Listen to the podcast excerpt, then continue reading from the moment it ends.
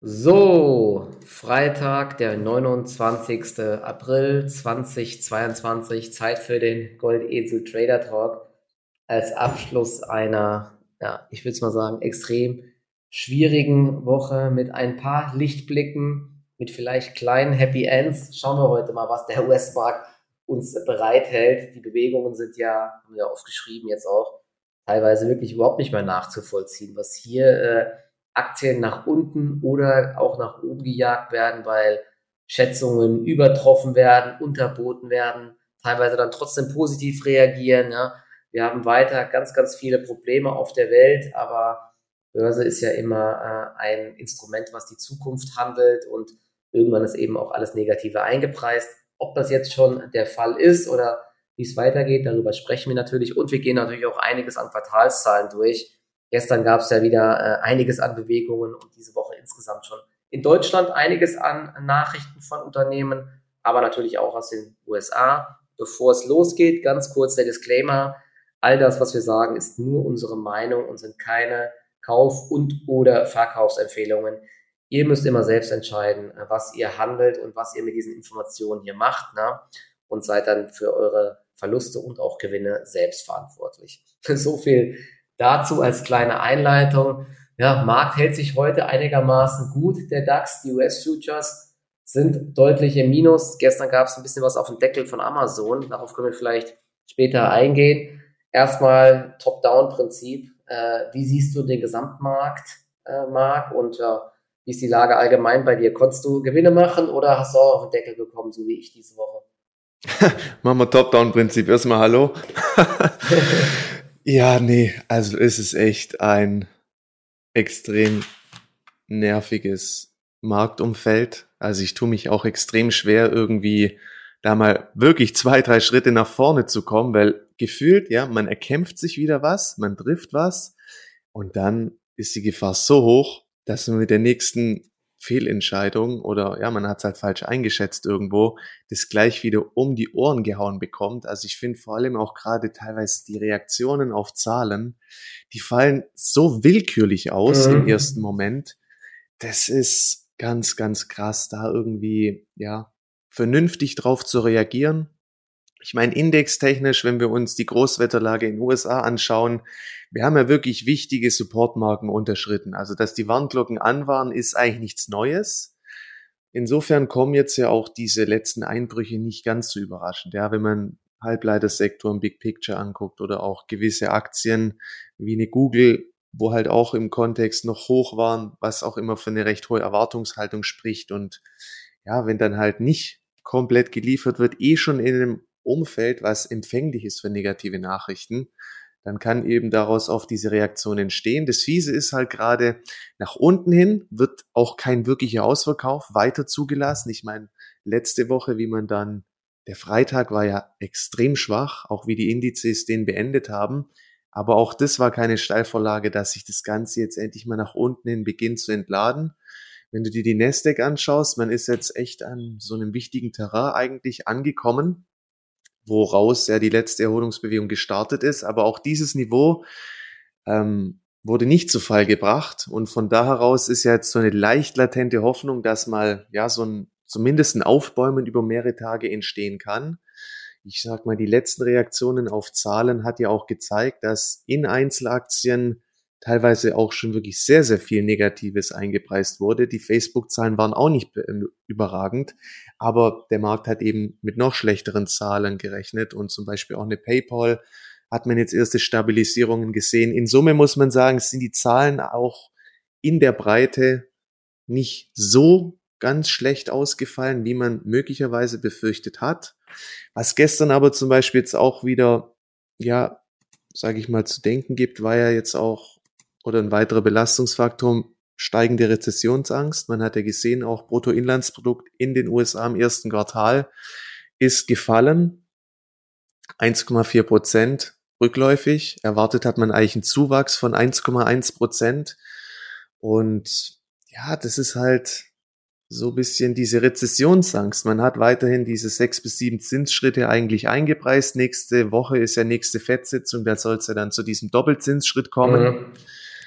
Man muss sich halt fragen, okay, wenn die Wirtschaft in Q1 schon schrumpft in den USA, obwohl ja diese Lieferkettenproblematik noch gar nicht so stark zum Tragen kommt, weil ja das ganze zeitverzögert sich auch ähm, auswirkt, ja, weil die Container ja auch oft über ein bis zwei Monate unterwegs sind, ist ja schon, es gibt halt für beide Seiten irgendwo Argumente. Ja, diese Sentiment-Umfragen Anfang der Woche, dieses AAA, II, ist ja eine so eine AAII. AAII, ja genau. Äh, American Association of Individual Investors, also Umfrage unter Privatanlegern ist das.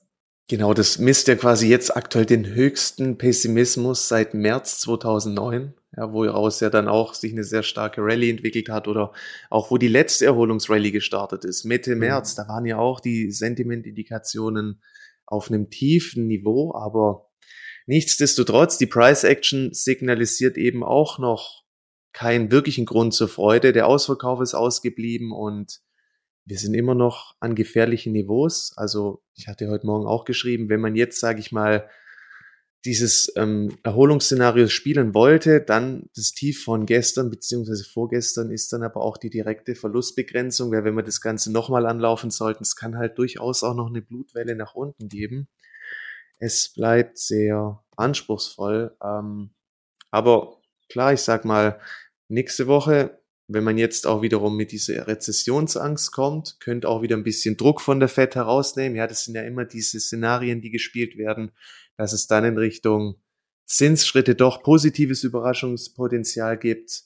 Aber es sind halt alles nur Szenarien und solange die Price Action hier auch nicht nachhaltig grünes Licht gibt, also in den relevanten Indizes, wir haben alle wichtigen Marken verloren, 50-Tage-Linie, 200-Tage-Linie, sieht nicht wirklich konstruktiv aus da ist das Beste halt immer noch mit einer hohen Cash-Position zu arbeiten. Gell? Was willst du anderes im Endeffekt machen? Und solange halt auch die, die Reaktionen so heftig ausfallen auf Zahlen und auch ja, die Bewegungen insgesamt, ist es halt echt schwierig und kaum einen Blumentopf zu gewinnen. Also es, die, die, die Marktphase zwingt einen schon förmlichst eigentlich gerade einfach weniger zu machen und eine ordentliche Portion Cash zu halten und wenn dann eher auf echt kurze Bewegungen zu setzen. Im Swing-Bereich kriegst du halt kaum vernünftig Bewegungen auch mal über mehrere Tage durch. Das ist sehr deprimierend. Ja, ja aber ein, eine Sache, äh, die so ein ganz bisschen Hoffnung macht, mittel- bis langfristig, waren ja ähm, zum einen die Zahlen von den Konsumgüterherstellern, die ja alle echt gut abgeliefert haben. McDonald's hatte auch sehr, sehr gute Zahlen, die schaffen es eben, relativ schnell diese höheren äh, Kosten weiterzugeben. Die erhöhen die Preise, haben wir ja gesagt, und das merkst du im Supermarkt einfach. Und ähm, was vielleicht irgendwann auch so ein bisschen Hoffnung gibt, ist, dass wir jetzt halt am Zenit sind von der Inflation. Wenn es jetzt nicht nochmal eine komplette Eskalation beim Ölpreis gibt, bei den Gaspreisen, dann könnte die Inflation jetzt auch irgendwann wieder zurücklaufen. Und wenn jetzt gleichzeitig halt wirklich die Wirtschaft komplett ähm, anfängt zu lahmen, ja, das muss man jetzt noch sehen, aber in Europa sieht man es ja auch, die, der Ausblick von Amazon und so, es gibt ja viele Indikationen, die zeigen, dass die Aktivität zurückgeht. Ne? Und wenn dann die Inflation gleichzeitig zurückgeht, dann könnte vielleicht auch der Druck bei der FED wieder irgendwann sinken, zu aggressiv die äh, an der Zinsschraube zu drehen. Und das kann natürlich auch wieder sehr schnell eine Rallye auslösen, denn ein Großteil dieser Verluste hängt eben damit zusammen, äh, dass der Markt diese Zinsschritte diese sehr schnellen Zinsschritte, dass der die äh, am Anfang falsch eingepreist hat und dementsprechend hat halt jetzt richtig gerappelt einfach, ja. Aber wenn das mal eingepreist ist oder das Pendel ein bisschen zurückschlägt, dann kann es eben auch wieder massive Erholungsbewegungen geben und was sehr gesagt, ne? Ich meine, die Stimmung, die ist so schlecht bei, bei den Anlegern, aber auch bei den Aktien. Irgendwann ist es eben so ausgetrocknet, dass keiner mehr verkaufen kann einfach. Ne? Ich meine, was heißt denn dieser, diese Aussagen äh, von Privatanlegern? 59 Prozent sind pessimistisch und nur 16 Prozent sind bullish, dass zumindest diese Leute halt wahrscheinlich ihre Aktien schon alle verkauft haben. Ja, sonst wäre man ja nicht so pessimistisch.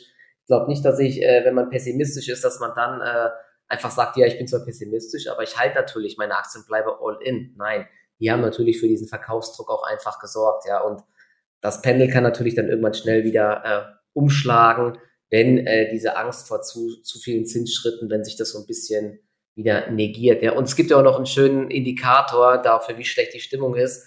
Robin Hood hatte ja auch gestern Zahlen gemeldet und die waren ja auch grausig, ja, muss man sagen. Die Zahl der ähm, aktiven Kunden ist zurückgegangen. Ich muss es gerade nochmal raussuchen. Ähm, wo war das denn?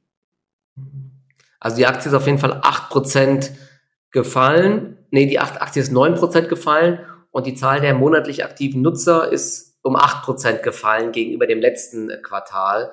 Also das ist schon ganz ordentlich und sie haben auch unterm Strich sehr, sehr viel Geld verloren. Da gab es auch Statistiken, haben also richtig geblutet und eingezahlt. Und dann ist es natürlich klar, dass die in den USA keine Lust mehr haben zu handeln und im Gegensatz zu Deutschland ist, glaube ich, dort die Mentalität nochmal eine andere mit Margin, also mit Brokergeld handeln, auf Kredit handeln und so weiter. Deswegen, es haut dort nochmal deutlich mehr rein. Und auch der Ausblick war ähm, nicht gut bei ähm, Robinhood. Ich glaube, die haben sogar jetzt gesagt, sie geben gar keine Umsatzprognose mehr ab oder so. Also ist schon krass und auch ein Zeichen dafür, ähm, wie die Stimmung halt ist. Aber wie gesagt, neue Rallyes werden auch in schlechter Stimmung geboren. Ja, und man denkt, wie soll überhaupt der Markt nochmal steigen, dann kann es natürlich auch sein, dass hier mal schnelle Gegenbewegung kommt. Deswegen, ich bleibe mittelfristig und langfristig immer optimistisch, aber kurzfristig, klar, es ist äh, echt eine schlechte äh, Phase aktuell. Ne? Das ist einfach so. Ich würde sagen, Robinhood ist ja als Neo-Broker eigentlich repräsentativ, vor allem für viele Börsenneulinge, die im Zuge der Corona-Pandemie an die Börse gekommen sind und die die Börse ja vor allem von einer Seite kennengelernt haben, eigentlich neuer Markt 2.0. Ich sage es immer wieder gerne.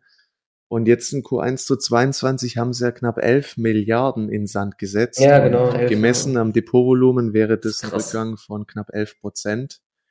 Also man sieht auch weiterhin, wenn man hier gerade jetzt irgendwo seine schwarze Null verteidigen kann, während die Indizes teilweise immer noch prozentual zweistellige Minus sind auf Jahresbasis, also ausgehend von Jahresbeginn, ist es immer noch ein guter Job. Ja, es gibt diese Phasen, da kannst du einfach nicht viel Geld verdienen.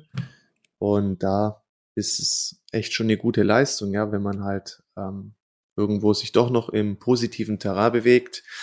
Ja, ich finde halt klar, einerseits die Sentiment-Umfragen, die sollte man immer so ein bisschen als Randnotiz, ist halt auch nur eine Umfrage, gell? man ja. darf es nicht überbewerten, aber es ist oft so, für die Orientierung ganz gut, aber weißt, wenn du halt auch mal in den Wochenchart von den großen Indizes reinschaust, ja, seit der Corona-Krise gab es halt auch keine ausgeprägte Korrektur wirklich.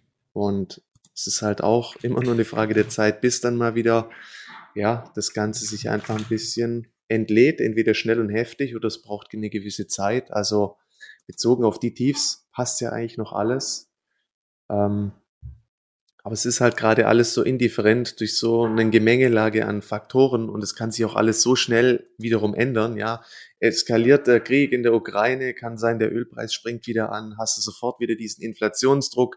Dann mhm. könnte man sagen, okay, sechs bis sieben Zinsschritte dieses Jahr sind eingepreist und jetzt davon ausgehend Änderung der Erwartungshaltung sollte es weniger geben, Aufgrund zum Beispiel einer steigenden Rezessionsgefahr könnte sofort eine Rallye initiieren. Sollte der Inflationsdruck aber zunehmen, ja, und es soll, die Fed kommuniziert weiter aggressiv an der Zinsschraube drehen zu wollen, dann kann halt sein, der Marktpreis noch mal ein paar Zinsschritte ein und das hätte halt eine weitere Ausdehnung der Korrektur zur Folge. Also ist gerade wirklich schwer und wie gesagt, von Seiten der Price Action gibt's aktuell eben auch noch nicht wirklich so richtige Lichtblicke und da kann man nur weiterhin sehr, sehr vorsichtig und behutsam vorgehen und klare Signale abwarten, bevor man hier jetzt neu großartig ins Risiko geht. Das ist eigentlich so das Fazit, was man weiter nur geben kann. Oh, ich sehe auch gerade übrigens, wieso die Deutsche Bank so eingebrochen ist. Es gibt wieder Ermittlungen gegen die Deutsche Bank. Ermittler durchsuchen Deutsche Bank. Krass, ich habe mich gerade eben schon gewundert, was da, was da los ist. Also diese Aktie ähm, hatten eigentlich auch gute Zahlen gemeldet soweit. Aktie hat aber schlecht reagiert. Es gab ja auch die Platzierung zuletzt vom, äh, vom Großaktionär und jetzt wieder Ermittlungen. Aber mal gucken, was da noch für Details rauskommen. Ja, aber kann natürlich sein, ne, dass der Markt halt wirklich jetzt die Rezession spielt. Wir haben ja auch jetzt schon ordentlich Druck teilweise gesehen im Stahlsektor, äh, bei Zyklikern allgemein.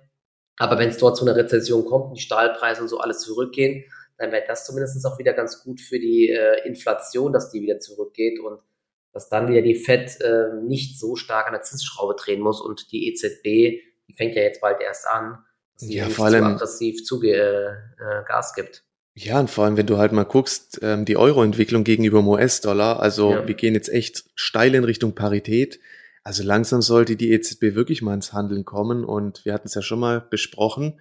Sie sagen oder sie stützen sich auf Modelle, die ja oft ähm, eher auf den Folgejahren basieren und halten einen hin, aber dann, wenn es dann doch zu der 180-Grad-Wende kommen sollte, eigentlich, sie haben ja gar keine andere Wahl, wie Richtung Mitte des Jahres, die, ähm, jetzt da auch endlich mal an der Zinsschraube zu drehen, ja. dann hat es ja auch wieder so ein bisschen einen Vertrauensverlust zur Folge. Also finde ich so ein bisschen schwierig, was da gerade passiert. Und ich sag mal, bezogen auf uns, desto schwächer der Euro wird, desto höher ist ja auch wiederum der Inflationsdruck, weil wichtige Rohstoffe, Elektronik, alles, was man im Ausland kauft, wird ja, ja nur Dollar gehandelt. Also ja, muss man auf jeden Fall auch ähm, mal im Auge behalten, gerade die Entwicklung Euro-US-Dollar.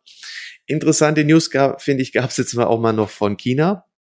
Die haben ja mhm. weiter massiv Probleme durch die Ausbreitung von Covid, weil sie es ja einfach nicht gebacken bekommen, vernünftigen Impfstoff zu ordern oder allgemein diese ja, Ausbreitung. Also die, diese Politik dort ist es so eine. Sackgasse meiner Meinung nach. Ne? Wie, ja, das kann krass. doch nicht funktionieren. Du kannst doch nicht zwölf Millionen Leute einsperren. Oder jetzt in Peking dann halt wieder Stadtteile abriegeln und alles. Ne? Du wirst es nie unter Kontrolle bekommen, dieses Virus. Ne? Also es ist echte Sackgasse, es ist Wahnsinn. Genau, und das wird ja auch eher den Rattenschwanz verzögert. In Q2 wird man den sehen. Verstärkte Lieferkettenprobleme. Apple hat ja auch gewarnt im Endeffekt und darauf hingewiesen jetzt in den Zahlen, dass es ja zu Lieferengpässen kommen kann. Und jetzt aber, weil sich das Ganze ja so ein bisschen verlangsamt, weil ja auch der Binnenkonsum zurückgeht und es ja auch im Endeffekt irgendwann globale Folgen mit sich trägt, kam ja jetzt in dieser China Morning Post, dass man eben aufgrund dieser verlangsamenden Wirtschaft mit dem Umgang von Tech-Firmen wieder ein bisschen milder vorgehen möchte. Und das beflügelt natürlich auch so Werte wie, also gerade Schwergewichte Alibaba, Tencent und Co. Die haben jetzt heute auch einen deutlichen Kurssprung vollzogen. Und es wäre ja auch schon mal interessant zu sehen, wenn da wieder so ein kleiner Paradigmenwechsel stattfindet. Klar, es gibt immer noch so diese Gefahr für ein mögliches Delisting, aber ja, wenn dieser regulatorische Druck nachlassen sollte. Ähm, da finde ich, sollte man vor dem Hintergrund auch mal wieder ein paar China-Aktien auf die Watchlist packen und da halt vor allem echt immer so die großen Tencent, Alibaba, die Schwergewichte. Ja, Fand ich auf ja. jeden Fall auch noch eine interessante News jetzt. Da hatte ich mal äh, äh, echt Glück gehabt, dass ich da Pinduoduo und Alibaba im Depot hatte. Ich habe die aber jetzt heute ich habe jetzt einfach mal Gewinne gesichert, weil ich keine Lust mhm. habe, dass mir die wieder genommen werden. Einfach könnte natürlich wirklich sein, dass das Thema jetzt wieder gespielt wird und so. Aber kann auch sein, dass am Montag wieder genau das Gegenteil behauptet wird und so. Ne? Das ist halt auch ja. echt immer Also ich habe auch nichts gemacht, wieder, ja. aber ich denke, das ist eine News. Ja, die hat Tragweite. Man sieht es an der Reaktion der Aktien und jetzt mal schauen, wie es mhm. da weitergeht. Ja, ja wenn, die, wenn die sich fangen, ne, dann äh, kann man da auf jeden Fall auch nochmal probieren, äh, einen Trend zu spielen. Ich meine, die Notenbank dort ist ja eine der wenigen, die jetzt nicht, glaube ich, da am Zins erhöhen ist und so, sondern eher noch expansiv unterwegs ist. Die versuchen, die Kreditvergabe zu stimulieren und so. Also ja, ist halt trotzdem die Frage, inwiefern die Wirtschaft dort getroffen wird und so, wenn da jetzt durchgehend Lockdown ist und so. Ne? Das ist schon echt auch eine schwierige Situation. Aber die Aktien sind halt auch alle sehr stark gefallen. Ne? Dementsprechend ja, immer eine Erwartungshaltung halt, ne? wenn, der, wenn, die, wenn die Erwartungshaltung sehr niedrig ist, wenn Aktien, die eben 70, 80 Prozent verloren haben, sich auch schnell mal wieder verdoppeln. Ja? Das darf man halt auch nicht vergessen. Das haben wir ja auch bei vielen, vielen Aktien hier am äh, deutschen Markt, aber auch in den USA, wo ähm, Zahlen gemeldet wurden, wo man jetzt dann doch schon gesehen hat, okay, ähm, es gab echt viele Kratzer in den Zahlen, aber die Reaktion war eben nicht mehr negativ, weil die Aktie eben schon im Vorhinein 80, 90 Prozent verloren haben. Kleine Ausnahme war übrigens Teladoc. Hast du das mitbekommen? Ja, war ja auch so eine heftig. Aktie von äh, Katie Wood, ne?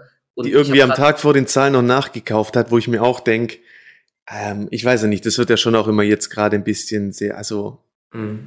überspitzt, auch übertrieben in Social Media, aber wenn's, wenn da wirklich was dran ist, also weißt du, wenn man jetzt noch anfängt, groß auf Zahlen zu spekulieren. Ja, sie hat auf jeden Fall jetzt heute Morgen, sieht man, sie hat, glaube ich, gestern auf jeden Fall in in dieses Gap hinein hat sie aufgestockt, das habe ich gesehen.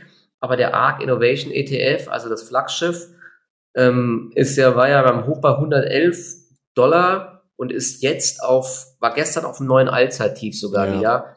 Hat gleich den Plus geschlossen wegen der großen Rallye am Gesamtmarkt. Wird aber heute wahrscheinlich wieder deutliche Minus eröffnen, weil die Nasdaq ist ja auch wieder 1% im Minus. Ich glaube, Teladoc ist auch wieder im Minus und da hat sie, glaube ich, 400 Millionen Dollar verloren mit der Position. Also, und Robin Hood hat sie ja auch im Depot. ist schon echt krass. Also, mhm. wobei Robinhood die Innovation ist, ne, das ist ein, halt ein Online-Neo-Broker, mit ja, Neo-Broker halt, ja. halten, handeln kannst. Wo da jetzt so der große Quantensprung ist, versteht man halt auch nicht. Teladoc hat sich ja verzockt, glaube ich, mit der Übernahme äh, von dem anderen Telemedizinunternehmen, wo sie jetzt diese riesige Abschreibung hatten einfach. Ne? Das ist echt krass. Haben sie im Hype gekauft, in den Corona-Hype und jetzt ist man eben auch wieder auf dem Boden der Tatsachen. Ne? Ist schon echt krass. Und ja, ich warte jetzt auch erstmal. Wir haben bei Netflix gesehen, nach so einem riesen Gap kann es trotzdem noch mehrere Tage weiter nach unten gehen. Und ähm, es ist äh, echt weiter ein Minenfeld, ne? diese ganzen Spekulationen auf Zahlen. Also, naja, wir können ja, ja mal vielleicht, ähm, ja. wenn, wenn wir äh, am deutschen Markt mal anfangen, da gab es ja schon so ein paar Unternehmen, die ganz gute Zahlen gemeldet haben, oder? Was hast du da so im Blick oder hast du noch irgendwelche Trades gerade offen oder neu eröffnet diese Woche? Hm, ja, gut, man hat zwischendrin mal ein bisschen was versucht, aber man kann ja auch mal selbst, weißt du, so eine, gerade so eine Bächte, die hat jetzt eigentlich auch wieder gute Q1-Zahlen geliefert. Und als IT-Dienstleister ist mir primär jetzt mal, sage ich, nicht ganz so stark betroffen von dieser Lieferkettenproblematik wie jetzt das ganze produzierende Gewerbe, sicher über Hardware etc. Aber wenn du halt mal guckst, ja, auch so eine News kann die Aktie nicht wirklich nachhaltig stimulieren. Und mhm. teilweise auch andere Aktien, kurzzeitig haben sie dann positiv drauf reagiert, aber dann kehrt relativ schnell wieder Ernüchterung ein, dass selbst auch diese Niveaus, ja, ähm, also die Tage der Bekanntgabe der Zahlen, wo man ja oft auch sagt, okay, das ist eigentlich ein solides Supportniveau, das, das zerhaut dir halt auch wieder eigentlich komplett. Und dann ist auch die Frage, ja gut, wie viel gibst du dem Zeug überhaupt Luft? Also das ist halt so die Problematik. Selbst eigentlich wirklich so ein bisschen Hoffnungsschimmer, die ja eh gerade eher die Ausnahme darstellen, ähm, da gibt's halt keine nachhaltig steigende Kurse. Ja, ja, es ist krass, ne? Die, die Meldung, die war ja jetzt vom ähm, 27., also vorgestern. Im ersten Quartal erzielte die Bechtle AG nach vorläufigen Zahlen ein Vorsteuerergebnis, also Earnings Before Taxes von rund 73 Millionen. Im Vorjahr waren es 61 Millionen. Ähm, das, äh, da waren aber irgendwie auch Sonderfaktoren drin, aber auf jeden Fall eine Gewinnsteigerung um 19 Prozent und das Ganze lag eben auch deutlich über dem Konsens der Analysten und auch über dem, was Bechtle wohl selbst vorher ausgegeben hat. Ne? Und ich meine, die Aktie ist jetzt auch nicht gut gelaufen in letzter Zeit. Die EBIT-Marge hat sich auch verbessert. Ähm, der Umsatz beläuft sich von Januar bis März ungeachtet der andauernden Lieferengpässe auf 1,379 äh, Milliarden. Ja, ist um 7% gewachsen. Ich finde es schon krass, dass hier ähm, keine größere Reaktion nach oben kommt. Ne? Sehr deutlich über den Erwartungen. Das ist ja schon mal eine Aussage. Die Aktie war dann teilweise mal 5, 6 Prozent im Plus. Ich habe es ja nämlich auch noch Longgrad, aber aktuell tut sie sich echt schwer. Ne? UBS sagt ähm, Ziel 71 Euro. Ähm, habe die Erwartung klar übertroffen. Hm, ja, aber ich meine, die Analysten bleiben auch alle positiv, aber so wirklich. Es ist halt gefühlt so ein, wie so ein Käuferstreik gerade. Keiner ja. will wirklich ähm, irgendwie jetzt ins Risiko gehen. Gut, heute haben wir wieder Freitag übers Wochenende. Darf man nicht überbewerten, aber ich bin da auch vorsichtig, habe da auch keine Lust, jetzt übers Wochenende wieder groß Risiko sich ins Depot aufzuladen. Aber die Zahlen sind jetzt auch schon wieder zwei Tage her und im Endeffekt ist es halt so das Bild, weißt du, oder auch die Salzgitter-Geschichte, Prognoseerhöhung, Sell News und dann auch mal wieder zwei, drei Tage nur Richtung Süden. Brutal die Intensität der Bewegungen. Also. Mhm. Ja, wobei bei Salzgitter und so, Stahlsektor ist, glaube ich, halt die Story, dass dort halt in der Rezession schon richtig reinschlagen würde. Die sind ja von den Stahlpreisen massiv abhängig. Aber bei einer Bechtle, ich meine, die haben Beraterverträge ja. mit Behörden und so weiter. Die haben ja eigentlich sichere, sichere Einkünfte, bessere Planbarkeiten. Da wachsen die äh, Umsätze stetig seit vielen Jahren. Ne? Und Salzgitter Klöckner und so weiter, das ist schon ähm, deutlich schwankender. Ne? Dann, ähm, ich meine, das ist eine Sonderkonjunktur, aber weißt, die erhöhen noch die Prognose und das ist dann der Start wieder für so einen brachialen ja. Abverkauf. Ja, das ist krass. Die Art oder die Intensität, wie die Bewegungen gerade ablaufen, das macht mir halt auch echt zu schaffen. Also da musst du ganz konsequent auch sein mit deinem Risikomanagement, ja, und wenn die Reißleine gezogen wird, also am besten hier echt einen festen Stop-in-System, da gibt's dann auch nichts mehr zu hadern. Da Ja. musst du raus, sonst kriegst du es richtig um die Ohren geschlagen. Bestes. Beispiel war ja gestern auch nochmal Delivery Hero. Ne? Ich meine, ich habe nie verstanden, wie diese Aktie in den DAX kommen konnte, indem man so viele Verluste produziert und ähm, irgendwie halt massiv auf Wachstum setzt, aber da Geld verbrennt, als gäbe es kein Morgen mehr. Und die Analysten alle querbeet immer die äh, Kursziele weiter erhöht haben, bis die Aktie irgendwann bei, wo war die bei 150 Euro? Ich gucke gerade nochmal. Ja, die war das ganze letzte Jahr über bei 130 circa und hat Ja, diese genau. Niveaus wirklich halten können. Unglaublich. Ja, genau, 130. Ja, und jetzt handeln wir gestern bei 30 Euro oder so. Und dann kamen ja wirklich, die Zahlen waren ja wirklich okay. Ne? Also die, die Verluste wurden wieder deutlich verkleinert. Man bestätigt die Prognose. Ähm, man hat schon so verloren und äh, die Erwartungshalte kann da ja eigentlich gar nicht mehr groß sein. Was macht die Aktie? Die öffnet mit plus 7% und ballert dann auf minus 8 oder minus 9% oder so. Ey, meine Laune, da war da gestern echt am Tiefpunkt. es ist, es ist einfach äh, nicht mehr irgendwie zu verstehen, was hier passiert. Aber das war ja dann ganz gut. Gestern Nachmittag dann nochmal der Turnaround nach oben. Auch bei HelloFresh, die hatten ja auch eigentlich gute Zahlen. Auch die hatten Q1 deutlich über Markterwartungen einfach. Ja. Trotzdem hat die sich auch wieder schwer getan am Anfang. Heute sehen die Aktien zumindest bis heute Mittag noch ganz gut aus. Aber wer sich äh, diese Woche mal erinnert, was immer ab mittags los war mit dem US-Markt, das kann heute halt ab 15.30 Uhr auch wieder massiv runterballern. Ja, wenn jetzt Amazon nachher nochmal auf den Deckel bekommt und Shopify und so weiter mit runtergeht, dann wäre das halt echt böse. Ja, aber Ja, und vor allem halt HelloFresh, wenn du mal guckst, auch wieder gestern, die vorbörsliche Reaktion gegenüber dem, was dann im Handel letztendlich passiert ist. Das ist ja, Ja. auch gerade so gefährlich. Kion war auch mit 6% vorne gestern. Die haben ja auch Q1-Zahlen geliefert. Ausblick natürlich ausgelassen, weil sie nicht wissen, was auf sie zukommt. Aber so auch deutlich eigentlich in allen Zahlen über der Prognose, Umsatz, Gewinn etc. Mhm. Vorbörslich noch entsprechende Stärke signalisiert, wo du dann auch sagen kannst, hey, okay, die kam von 100 auf 50 runter, hat sich halbiert. Solche Werte sind antizyklisch eigentlich immer mega interessant, weil sie ja auch gewisse Trends immer noch adressieren. mh. Könnte jetzt auch schon alles drin sein. Hast du die ersten Hoffnungsschimmer mit dem vorbörslichen Aufschlag von 6%, dann geht der Handel los. und dann gibt's Ja, eine gibt- Backpfeife. Und dann kriegst gibt du gleich eine- Boom. Gibt eine Faust eher. Ja. Ey, Ja, und weißt du, jetzt hängt sie wieder mittendrin. Im Endeffekt, so Situationen sind ja auch immer ganz gut, ja. Entweder es kotzt sich nochmal richtig aus, das ist eigentlich immer das beste Szenario, dann kann schon mal, wenn da nochmal ein bisschen Druck runterkommt, ja, ist das schon viel vorweggenommen worden. Aber jetzt, jetzt hat sie sich so ein bisschen beruhigt, gefangen, pendelt halt seitwärts, aber ich kann da jetzt auch keine wirkliche Entscheidung von treffen, ja, auf dem aktuellen Niveau. Es kann durchaus sein, die hat sich, die hat jetzt ihr Tief gesehen, ja, kann aber auch sein, im nächsten Abwärtswelle vom Gesamtmarkt geht sie direkt auch wiederum auf neue Tiefs. Es ist bei vielen Aktien echt ähm, sehr indifferent. Dann hast du so eine Daimler Truck, die sich eigentlich gut hält, ja, schön seitwärts läuft und beginnt jetzt hier so nach oben rauszuziehen, aber so einem technischen Move jetzt hinterher zu jagen, ist gerade auch nicht die beste Entscheidung. Hey, es ist, Hm. es ist schon sehr, sehr, sehr anspruchsvoll. Das muss man sich wirklich auch bewusst machen. Ja, die Also wer sich hier einigermaßen hält in so einem Markt, der hat schon vieles richtig gemacht. Ne? Ja, weil die Bewegung, hey, auch gestern die Tagesvolatilität, ja, runter, dann wieder hoch in der V-Erholung. Da merkst du richtig, wie nervös alles ist. Und ja, also ich, ja, es kann, ich Aber glaube, weißt du, weißt du, was noch, weißt Ja. du, was noch ein Indikator ist dafür, ähm, dass wir, glaube ich, nicht mehr so weit weg von den Tiefs sind, dass jetzt ich vermehrt auch äh, Sachen lese und so, dass die Leute jetzt vor, vor den Zahlen short gehen wollen bei Aktien wie PayPal, Meta, Amazon und so weiter. Also normalerweise war es immer so, dass die Leute fast immer nur long gegangen sind, was natürlich auch sehr gefährlich ist.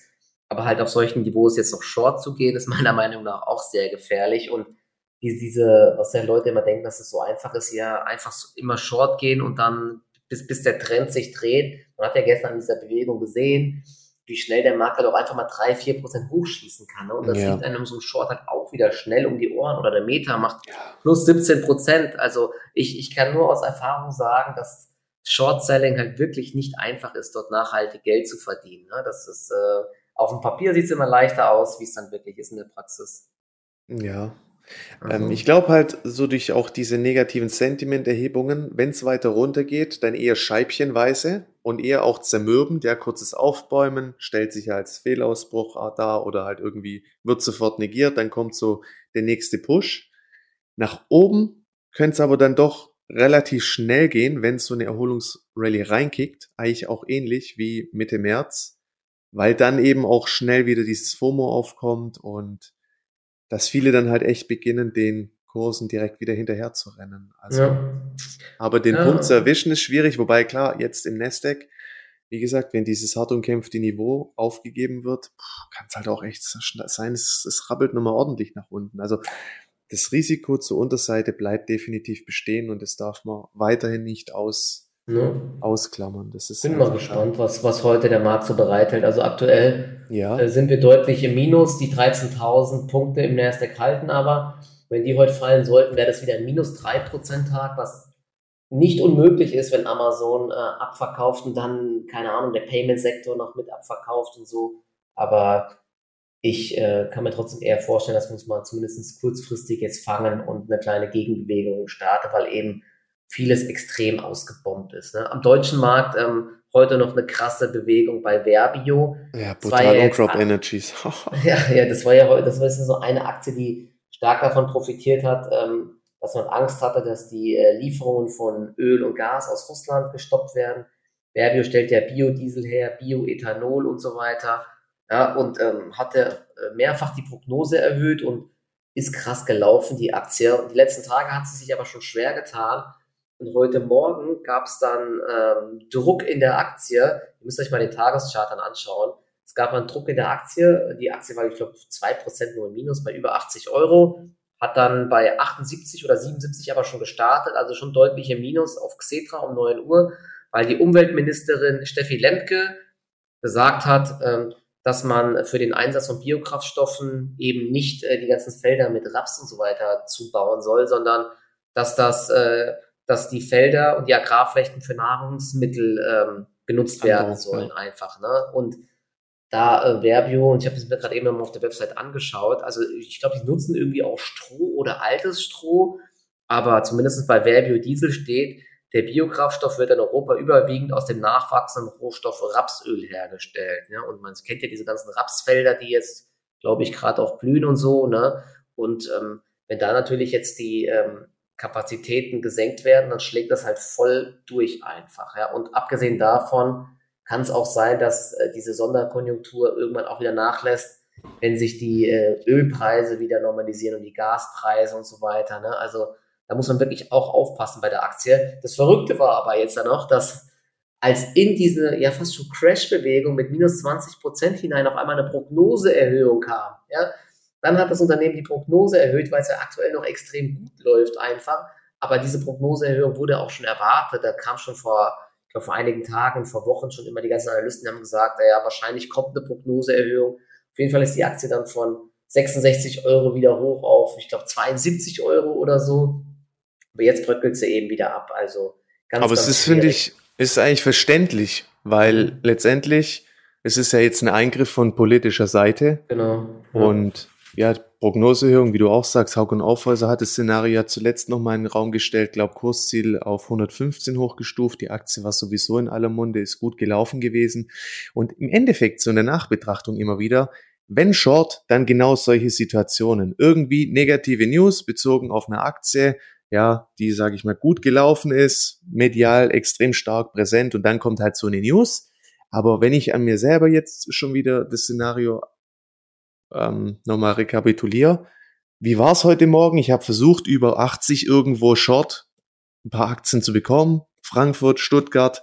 Mehr wollte ich irgendwie nicht eingehen als Risiko. Ich habe aber nichts bekommen mit Limit. Ja, und dann geht die halt schon fünf Euro fast tiefer in den Handel und man ist auch gerade einfach nicht bereit, großartig ins Risiko zu gehen. Ja, man hat kein man, Risikokapital, um mal was zu riskieren. Ja, genau, weil man so konditioniert ist, dass man dann echt wieder auch schnell eine draufkriegt und aber mein Bauch hat schon so das Gefühl, boah, das, das Ding wird heute geschlachtet, aber ich konnte es dann halt auch nicht umsetzen und es tut halt schon weh. Also einerseits bin ich dann immer auch dankbar, dass ich da nicht irgendwie jetzt so involviert bin, dass ich auf Small bekomme, irgendwie Long oder die noch im mhm. Depot hatte. Das ist eigentlich echt immer das Wichtigste, dass einfach das Depot außen vor bleibt von sowas.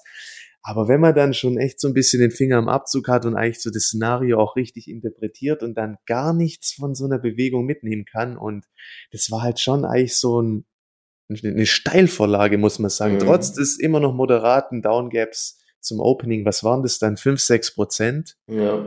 Aber man kennt halt aus Erfahrung, so eine Verbio kann einem dann noch mal schnell noch mal ins Gesicht rennen. Ja, in, in der Praxis ist es dann so, Sport auf einmal dreht die ins Plus die Aktie, weil der Markt sagt, okay, äh, kommt doch Vermeintliches so, Schnäppchen oder der erste Dip, der wird noch mal gekauft. Es ist halt wirklich schwierig, aber aus Erfahrung heraus, ja, wenn du solche News hast, bezogen solche Aktien, gerade auch so politischer Eingriff, der den so ein bisschen auch den Boden oder den Füßen dann möglicherweise wegzieht im negativsten Szenario, da ist es halt perfekt eigentlich für einen Short, gell? Ärgert ja, mich schon ein bisschen. Ja, wenn man solche Aktien dann auf jeden Fall handelt, da würde ich auf jeden Fall wirklich Stops setzen, ne? weil ja, klar. du weißt nicht, äh, wie tief solche Aktien dann fallen können. Dann kommt noch nachher irgendwelche Meldungen, dann kommt noch mal eine Panik oder ein Musterdepotverkauf, was weiß ich was alles. Ne? Da wäre ich halt echt auch vorsichtig und Intraday ähm, sieht man schon jetzt irgendwie, ähm, da ist jetzt schon Druck drauf einfach und ja. kann sein, dass da sich die Gewinnmitnahmen auch nochmal ausweiten und so. Ne?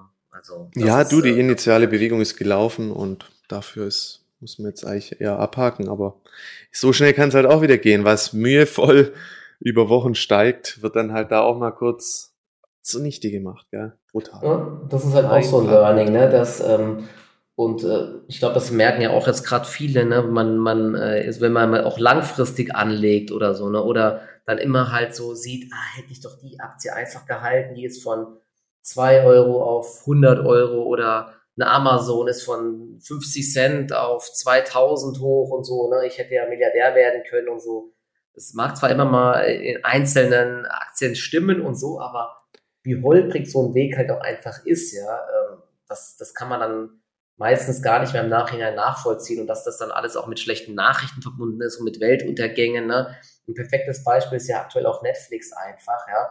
Ist ja auch so eine Erfolgsstory, aber ähm, wenn man die halt einfach jetzt blind hält, hat man jetzt auch einen Drawdown wieder von 70, 80 Prozent einfach vom Hoch. Ne? Kann natürlich sein, dass die Aktie sich wieder fängt, aber es gibt eben auch viele Beispiele am Markt, wo die Aktien nie wieder die Allzeithochs sehen, weil Konkurrenz kommt und weiß Gott was, die Aktien werden dann, ähm, die verschwinden in der Bedeutungslosigkeit, ne? vor allen Dingen in Zeiten des Internets, Streaming und so, gibt's halt solche Sachen. Ne? Also deswegen einfach immer blind sagen, ich, ich bleib immer in einer Aktie long, egal was passiert ne, muss nicht auch immer die richtige Entscheidung sein. Da kann man halt auch brutalste Rückschläge erleiden. Ne? Also, und äh, das merkt man jetzt auch wieder kreuz und quer. Ne? Da muss man trotzdem halt immer mal seine, mal seine langfristigen Investments hinterfragen, ob man da nicht vielleicht äh, irgendwie aufs falsche Pferd setzt und so. Und ich weiß jetzt nicht, was bei Netflix der Fall ist, aber das sind halt trotzdem solche Fragestellungen, die man sich immer mal ja, stellen sollte einfach. Ne? Denn äh, einfach immer nur blind zu sagen, ich bleibe immer long in Aktien, dann müsste man, glaube ich, eher einen ETF nehmen,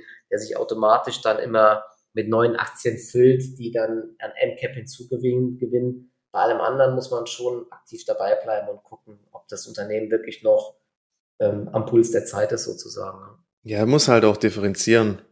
Investierst du hier wirklich in Qualität, wo man deutlich ähm, ruhiger schlafen kann, oder investierst du halt wirklich in Wachstumsaktien? da musst du schon auch schneller prüfen, ob der Investment Case halt noch gegeben ist. Und ich würde mal sagen, irgendwann, wenn halt auch dann im Big Picture die markttechnische Ampel deutlich auf Rot geht, dann ja, muss man da halt seine Konsequenzen früher ähm, setzen oder früher handeln, würde ich jetzt mal sagen, wie du bist halt eher wirklich in puren Qualitätsunternehmen drin, die ja noch ja, einen anderen Programm haben oder ja, so Gamble, richtige ja konservativere Konsumtitel, was auch immer. Und da ist eher halt der beste Ansatz, wenn es mal wieder richtig kracht, das Zeug aufzusammeln. Und beim ganzen Rest muss man halt immer gucken, wie weit fortgeschritten ist man im Wachstumszyklus, wie hoch ist die Erwartungshaltung. Es ist schon nochmal auch ein anderes Investieren, ganz klar. Mhm.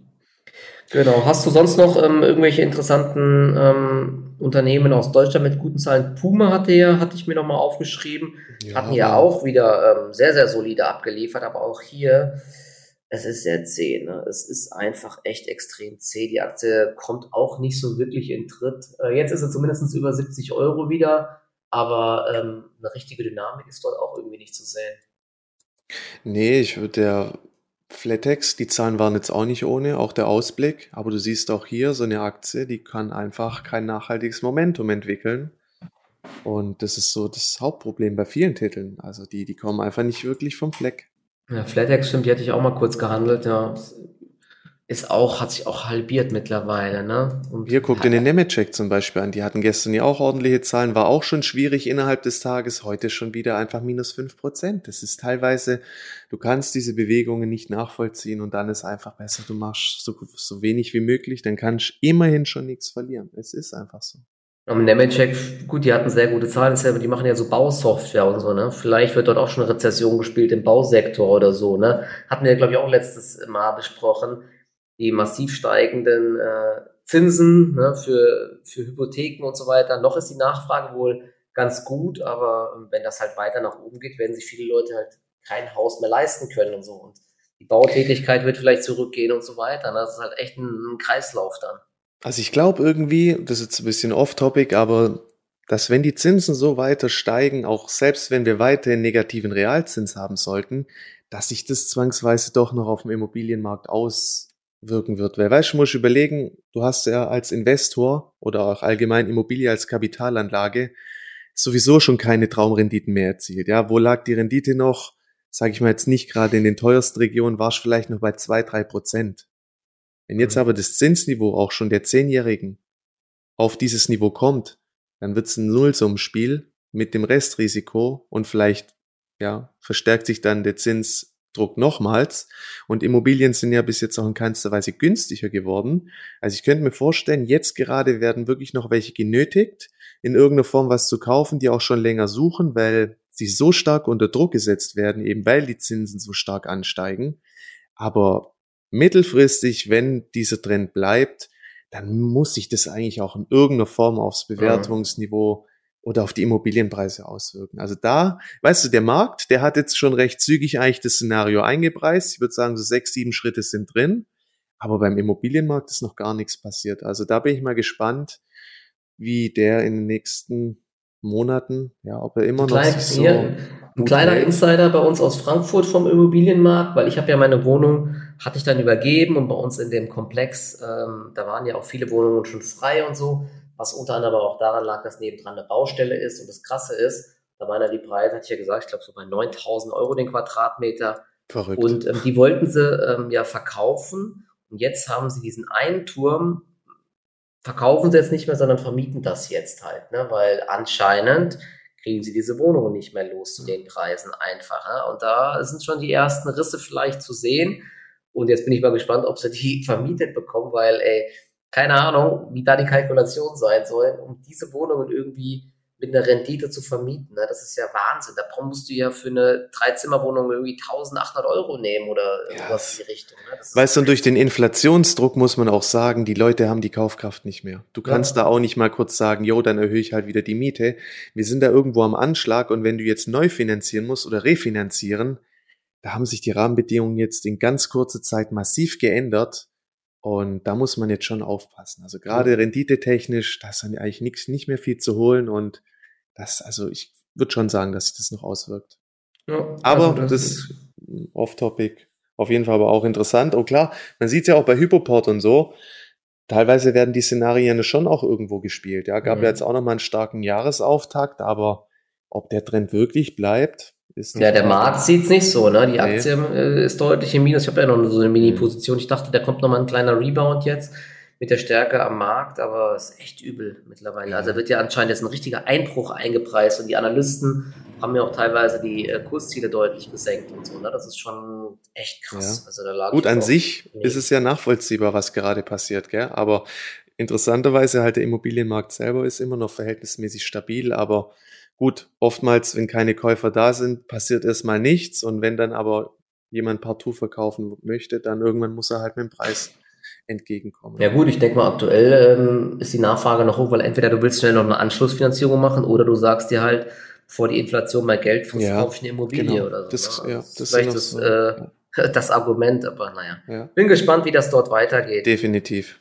Genau. Ansonsten, ähm, was noch interessant war, Elon Musk hat ja jetzt doch äh, ordentlich Anteile verkauft. Ne? Tesla ist ordentlich äh, unter die Räder gekommen die letzten zwei, drei Tage und ähm, hat äh, seit den guten Quartalzahlen, äh, ich glaube, was waren das, 300 Dollar oder so verloren, ich weiß es gar nicht, aber jetzt ist er wohl fertig. Er hatte ähm, 3,1 Millionen Aktien oder so verkauft, ne? also hat für richtig Druck in der Aktie gesorgt und ähm, muss damit wohl seine Twitter-Übernahme finanzieren und der Rest ist ja, glaube ich, dann Berlin mit Aktien und hat noch irgendwelche Buddies mit reingeholt oder so. Ne? Das ist, ist ja alles sehr intransparent, aber heute ist die Aktie auf jeden Fall mal ein bisschen im Plus, aber na, muss man mal sehen. Ne? Ich, auch, auch Tesla wird so ein Beispiel sein. Ähm, wenn das Wachstum halt nicht anhält bei Tesla, ne, was da eingepreist ist, dann kann auch diese Aktie sich halt nochmal irgendwann halbieren oder so, ne, weil eine MCAP von einer Billion immer noch, ja, da ist halt auch sehr, sehr viel eingepreist in den nächsten Jahren. Ne? Wir haben es gesehen bei Netflix, DocuSign und so, was passiert, wenn da mal ein äh, Quartal nicht so äh, berauschend läuft. Ne? Tesla hat zwar viele Möglichkeiten, die haben ja auch so einen Roboter, wollen sie ja bald entwickeln und so, ne? aber Konkurrenz gibt es halt auch jetzt viel im Autosektor. Bin mal gespannt, wie das dort weitergeht. Aber ich bin weder long noch short in Tesla, deswegen ich wollte es äh, nur mal gesagt haben. Ne? Aber die Aktie könnte jetzt zumindest kurzfristig vielleicht mal nach oben laufen, wenn der Gesamtmarkt sich hält, weil Elon Musk hat selbst für den Druck gesorgt und zwar nicht irgendwelche anderen Anleger, aber das ist halt schon auch noch ein bisschen das Risiko. Ich sag mal, gewisse Small- und Mid-Caps haben schon sehr sensibel auf die Marktentwicklungen reagiert das Risiko ist halt weiter auch noch so ein bisschen ausgehend von den Big Caps, wo teilweise halt ähm, ja noch gut Fleisch dran ist. Aber weißt du zum Beispiel auch eine Endphase, die waren mhm. die gute Zahlen, ja, in erster Reaktion gibt's dieses Upgap und jetzt ist es schon wieder am struggeln, gestern ja auch schon wieder zurückgesetzt. Also es geht halt teilweise einfach gar nichts, trotz guter Katalysatoren letztendlich. Das, da siehst du halt, du mhm. brauchst eine gesunde Börsenphase, du brauchst irgendwie ja, den Ja, in anderen Zeiten hätten diese Aktien brutal nach oben reagiert. Ja klar, ne? das wären, Aber da kann es schnell 20, 30, 40 Prozent in kurzer Zeit. Du, du siehst einfach gerade, alles spiegelt ja auch Sentiment ein bisschen wieder, die Kaufbereitschaft ist nicht wirklich da und solange eben auch nicht so ein finaler Ausverkauf einsetzt, ist es halt echt so ein Crash auf Raten. Ja, aber was man für Hausaufgaben machen muss, als kleinen Abschluss noch, was ich ja auch mache, ähm, alle Unternehmen, die gute Zahlen liefern, sich das irgendwie mal aufschreiben und so. Ja, Watchlist, dass, klar. Dass man, genau, dass man diese Watchlist zur Hand hat, ja. wenn die Stimmung mal dreht, weil es sind dann wirklich die Unternehmen, die gut geliefert haben, die dann schnell nach oben drehen und dann willst du eben nicht die Rohrkrepierer haben, die operativ schlecht laufen, sondern dann willst du die Unternehmen haben, die gut gemeldet haben, sowas wie eine Puma oder keine Ahnung, HelloFresh, Nemetschek hier im deutschen Markt, eine äh, deutsche Börse hat ja was gut noch gemeldet am US-Markt eine Enphase zum Beispiel. Ne? Solche Unternehmen willst du dann im Depot haben und nicht irgendein Ding hier, äh, keine Ahnung, die äh, weiter Verluste machen und die komplett enttäuscht haben. Und das ist dann die Aufgabe in solchen Phasen, sich da ähm, die Watchlist immer bereit zu halten, um da dann immer genau im Bilde zu sein. Definitiv. Also es gibt durchaus auch noch ein paar konstruktive Ansätze, aber so richtig, ja, will der Hebel eben.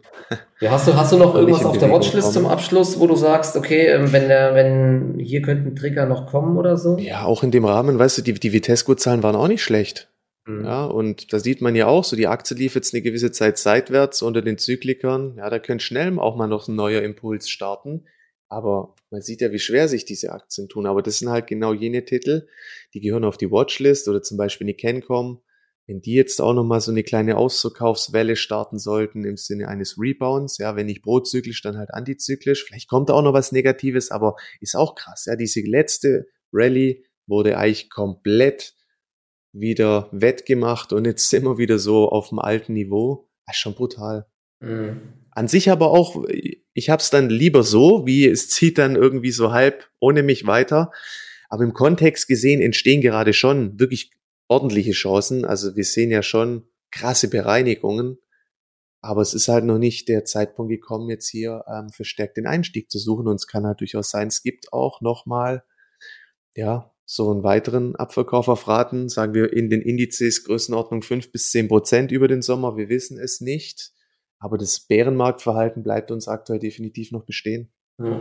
Ja, das wäre echt schlimm. Ey. Also wenn es jetzt im Sommer, da sind die Umsätze geringer, ja. Da braucht man dann wirklich Durchhaltevermögen. Ne? Da muss man sich schon mal mental vorbereiten, falls das so kommen sollte. dass das dann echt eine ähm, schwierige Zeit wird. Aber mein, wenn dann die nächsten Aufwärtsbewegungen kommen auf, von so einer tiefen Basis, dann kannst du halt echt auch mit Swing Trades wahrscheinlich 50 oder 100 Prozent mitnehmen bei einigen Aktien, wenn es dann wieder besser aussieht und eine Shopify, die irgendwie 85 Prozent verloren hat, wenn man dann merkt, okay, die Welt geht doch nicht unter, die Leute kaufen noch online und Shopify macht noch andere Sachen und so, ne, da, da wird es dann auch wieder krasse Bewegungen geben oder auch eine Blog und so weiter. Es gibt ja so viele Beispiele von Unternehmen, auch eine Roku und so, ne? Der, der, der CEO von Roku hat halt auch so ein, ein paar Dinger rausgehauen. Die äh, Aktie hat sich ja auch so zerlegt und der Umsatz war jetzt im letzten Quartal sogar um 27,8 Prozent noch äh, gestiegen. Man hatte über ähm, eine Million neue Abonnenten, glaube ich, noch gewonnen. Ne? Der Ausblick war ein bisschen schwächer als erwartet, aber was äh, Roku gesagt hat, ist, dass der Streaming-Markt, der insgesamt immer noch weiter deutlich am Wachsen ist und äh, dass das, der Markt noch riesig ist und dass irgendwann halt alle Fernseher nur noch streamen werden und nicht mehr diesen normalen Kabelanschluss haben werden und so. Ne? Wenn das halt alles so kommt, dann kann es natürlich sein, dass auch Disney, eine Netflix und so weiter da auch wieder besser dastehen werden. Ne? Aber aktuell spielt der Kurzfristig, Markt, ja, ja ist noch keine wirkliche Entwarnung und das muss man ernst nehmen, ja, weil du hast die Nachrichtenlage, die ist nicht wirklich positiv. Du hast klar die negativen Sentimentumfragen, kann aber alles nochmal irrationalerweise in so einem Zustand länger verharren und du hast eben weiterhin die Price Action, die ganz klar zur Vorsicht ähm, spricht und mahnt und deswegen mhm. viel Cash halten und ja. Auf bessere Zeiten warten. Ne? Ich habe ja, aktuell, ja. ich muss auch nochmal überlegen, ob ich mein Cash nochmal erhöhe und so.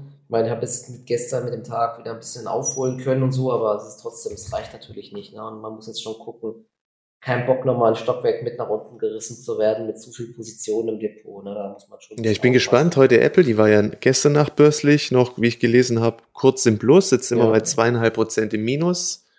Ja, das lag ab bei Apple Labs am, am Conference Call, wo dann Tim Cook gesagt hat, ähm, sie sehen sich zwar gut aufgestellt, aber hm. Lieferkette, Ukraine-Krise und China-Lockdown, sie sind nicht immun gegen diese ähm, ja, Probleme und ähm, das sorgt jetzt auch bei Apple und die, ich meine, die Apple-Achse hat sich ja sogar ganz gut noch gehalten. Ne? Also ja. bin eher gespannt, was Amazon macht, ob die äh, weiter abverkauft oder ob die. Ah, die sind bei minus neun gerade. Äh, minus 9 ist schon krass, hätte ich nicht gedacht. Ja, das und ist halt so, wenn die Schwergewichte... Shopify, ne, was macht eine Shopify jetzt gerade? Meine, Delivery Hero und hier die ganzen Aktien in Deutschland halten sich jetzt ganz gut, aber wenn jetzt gleich äh, um 15.30 Uhr dann wieder in den USA die Nasdaq runterrauscht, dann, das hatten wir schon oft gesehen, da sind die Aktien halt auch schnell wieder auf Tagestief. Das ist halt das Bittere an der Sache einfach. Ne? Aber ich glaube trotzdem, sowas, also es ist extrem viel Negatives eingepreist, aber ein Stockwerk tiefer kann es trotzdem halt nochmal gehen. Da muss man schon aufpassen einfach. Mhm. Ja. Also einer der wenigen Lichtblicke, muss man echt sagen, ist eine Yen-Optik. Ja. Die hat ja sich richtig schön wiederholt. Dann gab es ja auch noch die News über möglichen Verkauf der Halbleitersparte. Und ja, bezogen auch nochmal auf unser Projekt Renditeformel. Wir hatten jetzt eigentlich diese vier Wochen Testphase, war natürlich für uns jetzt auch kein leichter Start, aber ich würde sagen, trotz dessen hatten wir immer wieder gute Aktien drin, die immer noch Stärke beweisen, ja, die im Endeffekt auch alle noch Leaderpotenzial haben. Wenn jetzt wirklich mal ein Umschwung am Gesamtmarkt käme, aber auch sonst, denke ich, haben wir uns gar nicht schlecht geschlagen für, mhm. das, ähm, für diese Phase. Jenoptik war zum Beispiel auch eine dabei, wo wir gesagt haben, hier, CRV ist jetzt auch gut für einen Entry. Und wenn man so Dinger dann auch mal drin hat und die einfach laufen lässt, ist auch gut für den Kopf. Dann hat man so ein bisschen was drin und hat dann auch nicht immer gleich diesen Drang zu FOMO. Ja, wenn so ein, zwei Erholungstage einsetzen, und an der Stelle nochmal, ab Montag geht's ja dann offiziell los. Und wir haben jetzt das Projekt extra so auch konzipiert, mit, dass man dem Ganzen mindestens mal drei Monate einfach die Chance gibt, ja, auch gerade wenn man in eine blöde Börsenphase reinkommt, das gehört dazu, aber da ist eben einfach das Ziel, Kapitalerhalt so wenig wie möglich zu verlieren. Mit dem Ansatz fahre ich schon Jahre gut und dann kann es sehr schnell gehen, dass einfach wieder, ja, so ein neuer Rallye-Impuls durchstartet. Manchmal lässt er länger auf sich warten, aber wenn man auf diese dann auch gut vorbereitet ist, dann, das ist die halbe Miete und dann in der nächsten Phase kommt dann eigentlich auch schon wieder, kommt's Geld von ganz alleine. Also das ist eigentlich die Kunst, jetzt sich nicht zu zerstören, seine Vorbereitungen zu treffen und sich nicht von der Börse abzuwenden, dann hat man die besten Chancen, von der nächsten Rallye auch wirklich überproportional zu partizipieren. Und da wird es uns natürlich freuen, wenn ihr uns dann auf dem weiteren Weg begleitet. Das waren ja. meine abschließenden Worte vor dem Dem kann ich nur zustimmen, ne, mit den äh, guten Börsenphasen. Jetzt aktuell ist es so, man denkt, wie kann man überhaupt Geld verdienen? In guten Börsenphasen denkt man sich, krass, wie kann man überhaupt an der Börse Geld verlieren? Ja, so Jeden Tag ein Gap nach oben und es steigt. Ne, ich bin der King. Ich ja. habe das System durchschaut. Genau, das ist so, ne? Aber genau, goldesel.de slash Renditeformel ist auf jeden Fall ein sehr, sehr cooles Projekt und genau, ist ein schöner Abschluss. Ähm, bin gespannt, was der Markt für uns heute noch bereithält. DAX rutscht auf Tagestief, US-Futures rutschen wieder ein bisschen ab. Ich, mir, äh, mir schwant Böses. Aber Vorsichtig bleiben. Das ist ja. einfach die Message. Passt auf euer Geld gerade auf. Es ist nicht wert, es großartig zu riskieren. Aber nicht abwenden. Ja, genau, in diesen abwenden. Phasen wird der Grundstein gelegt für neue schöne Readies. Und da bleibt man am Ball. Definitiv. Jo, perfekt. Alles klar. Dann, ähm, genau, wünsche ich euch schon mal einen guten Start ins Wochenende. Gibt ja noch ein paar Updates nachher und ähm, genau, erholt euch gut und wir hören uns dann nächste Woche wieder. Macht's gut. Ciao, ciao. Bis dahin. Ciao.